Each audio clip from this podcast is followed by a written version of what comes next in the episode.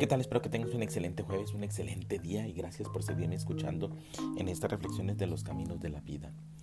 Cuando observas a esas pobres mujeres que llevan una pesada carga al mercado, o miras cómo los niños de la aldea juegan en el barro sin tener casi ninguna otra cosa con que jugar.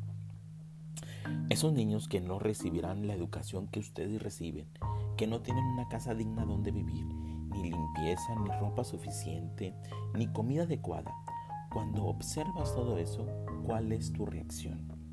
Es muy importante que descubras por ti mismo cuál es tu reacción. Te diré la mía cuál fue. Esos niños carecen de un lugar apropiado donde dormir. El padre y la madre están ocupados durante todo el día, sin tener nunca un periodo de vacaciones.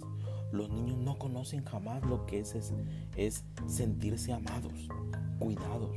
Los padres nunca se sientan con ellos y les cuestan y le, les, y le cuentan historias acerca de la belleza de la tierra y de los cielos.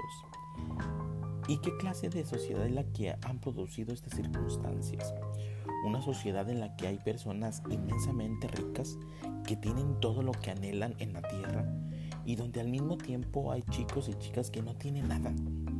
¿Qué clase de sociedad es esta y cómo se ha originado?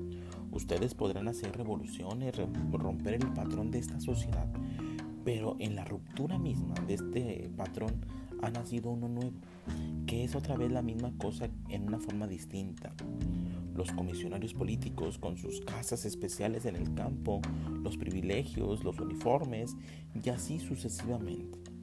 Esto ha ocurrido después de todas las revoluciones, en donde es posible crear una sociedad en la que no exista toda esta corrupción y esta desdicha podrá crearse solo cuando tú y yo y como individuos rompamos con lo colectivo, cuando estemos libres de ambición y sepamos qué significa amar.